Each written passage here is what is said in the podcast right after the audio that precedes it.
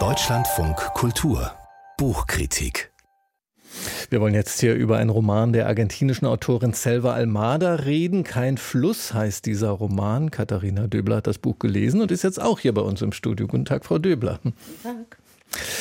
Aus dem Klappentext weiß ich schon mal, es geht da um drei Männer in diesem Roman. Drei Männer, die zum Angeln fahren, mit denen aber offenbar noch viel mehr passiert. Was sind das denn für Männer, diese drei? Na, erstmal sind das drei so ganz normale äh, Männer aus einer Provinzstadt, aus einer Kleinstadt im Norden von Argentinien. Und äh, der Einstieg ist gleich so, drei Männer in einem Boot und man hat äh, im ersten Satz eine Beschreibung des ersten, der äh, Enero Rey heißt, also schon Name, Januar König, ne? also mhm. äh, das ist jemand, der irgendwie ein Statement ist, wenn er da steht. Breitbeinig steht er da, kahl, stämmig, ein bisschen älter, dicker Bauch und hat äh, ne, einen Revolver im Anschlag. So, von wegen Angeln. Und die anderen beiden stehen da und äh, haben einen Rochen an der Angel. Und äh, das ist schon mal Kampf, mhm. Gewaltbereitschaft, Dreisamkeit. So, das ist der Aufschlag. Die Schriftstellerin Annika Reich ist hier bei uns im Studio. So nach diesem kurzen Einstieg könnte eine Art Gegengeschichte werden zu ihrem neuen Roman, der nur unter Frauen spielt. Hier eine reine Männergruppe. Oder was erwarten Sie jetzt nach diesem kurzen Einstieg? bei mir wird ja auch geangelt äh, in der ersten Szene. Stimmt, ja. Die Ich-Erzählerin will auch angeln. Ich bin gespannt. Und dann ist mir dazu aufgefallen, dass ja viele Romane, gerade die äh, auf dem Wasser oder mit der Seefahrt zu tun haben, von Männern nur so wimmeln. Mhm. Und da ähm, fragt sich auch niemand, warum da keine Frauen drin vorkommen. Vielleicht kommen noch Frauen drin vor. Wie, in was für einer Umgebung sind diese drei denn unterwegs, Frau Döbler? Also natürlich kommen Frauen vor und zwar ähm, also nicht zu wenig, gar nicht. Nur die drei sind also der Mittelpunkt dieses, dieses Buchs. Das ist der dritte Teil einer Trilogie von, von Selva Almada. Die Männlichkeitstrilogie wird sie genannt. Das letzte Buch ist hier zum ersten, also als zweites ins Deutsche übersetzt worden. Und also die stehen im Fokus. Aber die kommen auf eine Flussinsel, wo sie da so ihr Lager aufschlagen und da ihren Männerausflug machen und ihre Rituale begehen, trinken und äh, eben angeln und Fleisch braten und äh, sehr, sehr sparsame Gespräche führt mit vielen Lücken. Und auf dieser Insel gibt es natürlich auch Leute, die, äh, also Männer auch, die auch angeln und da gibt es schon eine gewisse Konkurrenz. Aber es gibt, und das ist ganz wichtig in dem Buch, es gibt zwei junge Frauen, die da auftreten, strahlend schön und irgendwie leicht und dann erfährt man plötzlich, die sind tot. Aha. Die leben nicht mehr, aber sie sind anwesend und bewegen sich mit einer unglaublichen Leichtigkeit, wie es für eine Frau in der argentinischen Provinz schwierig wäre, eine lebendige, bewegen sich durch die Welt, quatschen mit den Männern, gehen tanzen, gehen Tag und Nacht, wohin sie wollen. Und also man kennt sie und sieht sie und die sind sozusagen, ähm, ja, wie so, so ein transzendenter Gegenpol zu dieser Männergruppe. Klingt jetzt auch so, also Sie haben zu den Männern gesagt, die reden wenig und sehr sparsam, klingt auch nach so einem sparsamen Sound in diesem Roman, aber wenn die Frauen auftreten, wird der Sound vielleicht ein ganz anderer. Was, was für eine Sprache hat denn der Roman?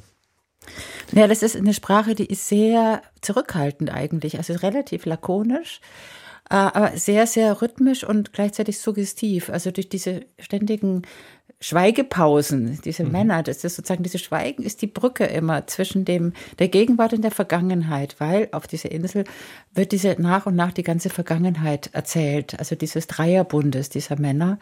Und da steckt viel Schuld, da steckt Gewalt, da steckt Neid, da steckt Konkurrenz dahinter und äh, Schmerz, auch viel Schmerz.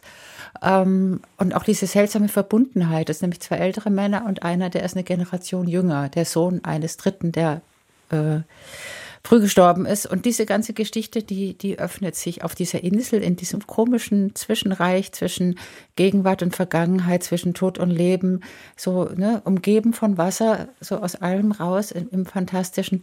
Da öffnet sich das. Und die Sprache ist so, dass man auch auf Deutsch ganz toll übersetzt von Christian Hansen, die ist so, dass man sich das wirklich laut vorlesen kann. Mhm. Also sie ist ja auch Dichterin selber Almada und das merkt man total beim Lesen.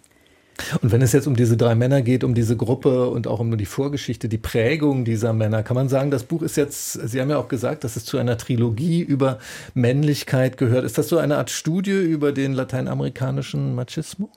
Ja, also das kann man schon so sagen. Also auch wie sie beschreibt das einfach so toll, wie die dann ähm, da zusammen sind und dann ab und zu fällt mal ein Satz und dann wird sozusagen der Text scharf gestellt auf den, den, den Kühler, wo das Bier drin ist, ne? oder eben manchmal auch auf, auf diese Natur, die irgendwie was ist, die manchmal ihnen feindselig gegenübersteht und man kriegt ganz leicht mit, wie die, ähm, die drei schnell reagieren auf sowas wie eine Herausforderung. Also alles, was man nicht versteht, wird erstmal so bekämpft.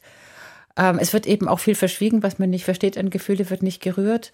Äh, und diese Bereitschaft, auch gewalttätig zu werden, das ist wirklich latent die ganze Zeit vorhanden in diesem Buch. Und äh, trotzdem ist es so, dass die drei sehr, sehr ähnlich miteinander verbunden sind. Also die haben eine stärkere Bindung untereinander, als sie an Frauen haben.